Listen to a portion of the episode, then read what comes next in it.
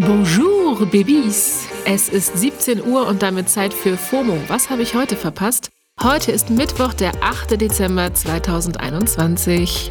Mein Name ist Esmin Polat und heute geht es um Kanzler, Kampagnen und Petitionen.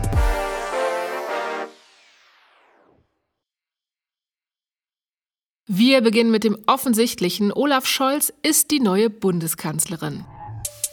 Nach 16 Jahren Angela Merkel wurde Scholz heute mit 395 Stimmen vom Bundestag gewählt und danach vom Bundestagspräsidenten Frank-Walter Steinmeier im Schloss Bellevue zum Kanzler ernannt. Das Foto von den beiden mit der Urkunde in der Hand habt ihr sicher auf Twitter gesehen. Naja, und jetzt ist es also wirklich offiziell. Scholz ist der vierte sozialdemokratische und insgesamt neunte Kanzler der Bundesrepublik Deutschland. Herzlichen Glühwu auch von FOMO. Alles Gute und bitte seien Sie lieb zu uns allen. Ja, diese News geht jetzt obviously einmal in allen Nachrichten um die Welt, aber vor allem das Internet hat die Meme-Maschinerie angeschmissen und auf den neuen Kanzler reagiert. Wie könnten wir auch anders? Zum Beispiel trendet auf Twitter der Hashtag 420love weil mit Scholz ja die Cannabis-Legalisierung kommt, wie es aussieht. Und die Null von 420 sieht aus wie das O von Olaf. Versteht ihr? Ansonsten zeigt sich Armin Laschet, der für die CDU als Kanzlerkandidat angetreten war, als guter Verlierer und gratuliert Scholz auf Twitter. Das fanden einige gut. Andere fanden zum Beispiel nicht so gut, dass Scholz der AfD-Abgeordneten Alice Weidel die Hand geschüttelt hat. Die Autorin und Podcasterin Julia Becker hat ein Foto davon getwittert und drüber geschrieben: Erste Amtshandlung, Doppelpunkt, ehrenlos sein.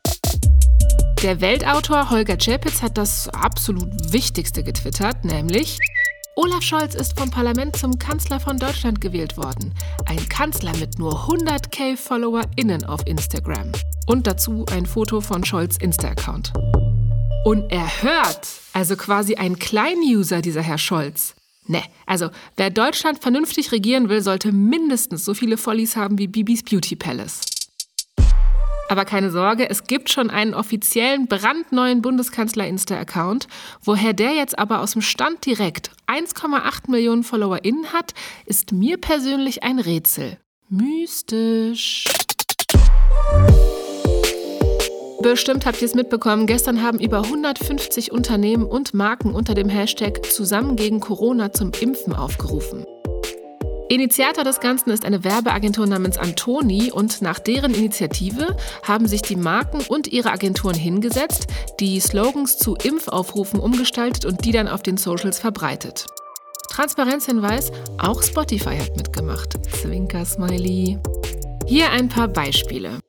McDonald's hat geschrieben, impfen, ich liebe es. Die Parfümerie Douglas hat gesagt, komm impf and find out. Die Supermarktkette Lidl hatte bei sich stehen, impfen lohnt sich. Und noch viele andere cute Slogans gab es.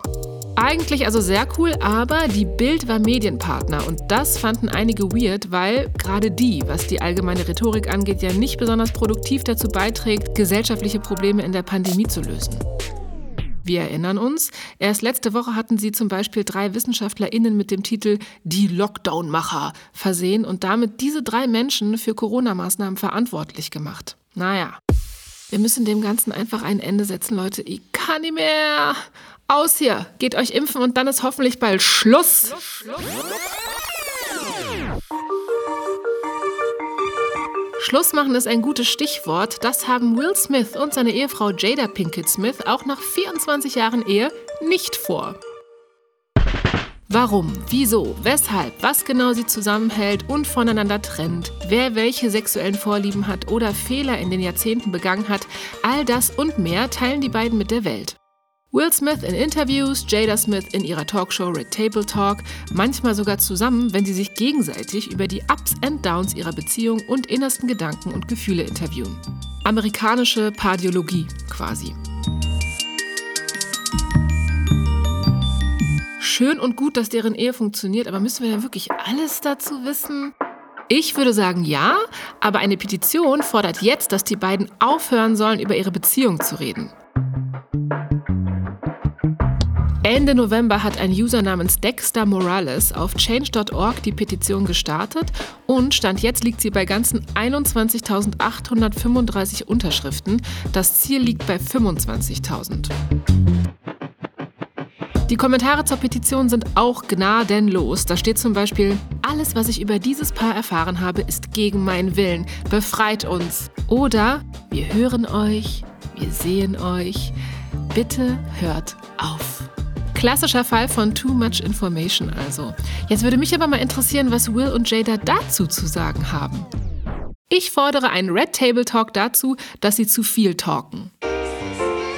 Ich habe jetzt auch genug geredet. Die Timeline ist durchgescrollt. Ihr seid auf dem neuesten Stand. Aber das muss noch gesagt werden. Gerade kam noch ein süßer Tweet rein vom ehemaligen Wirtschaftsminister Altmaier. Der hat getwittert: Mach's gut, liebe Angela.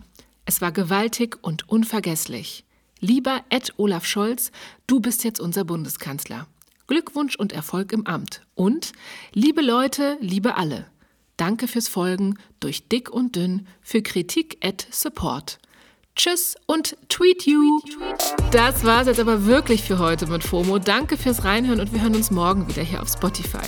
Ab sofort könnt ihr uns übrigens Feedback und Vorschläge und Liebesbriefe per E-Mail schicken an fomo@spotify.de. FOMO ist eine Produktion von Spotify Studios in Zusammenarbeit mit ACB Stories.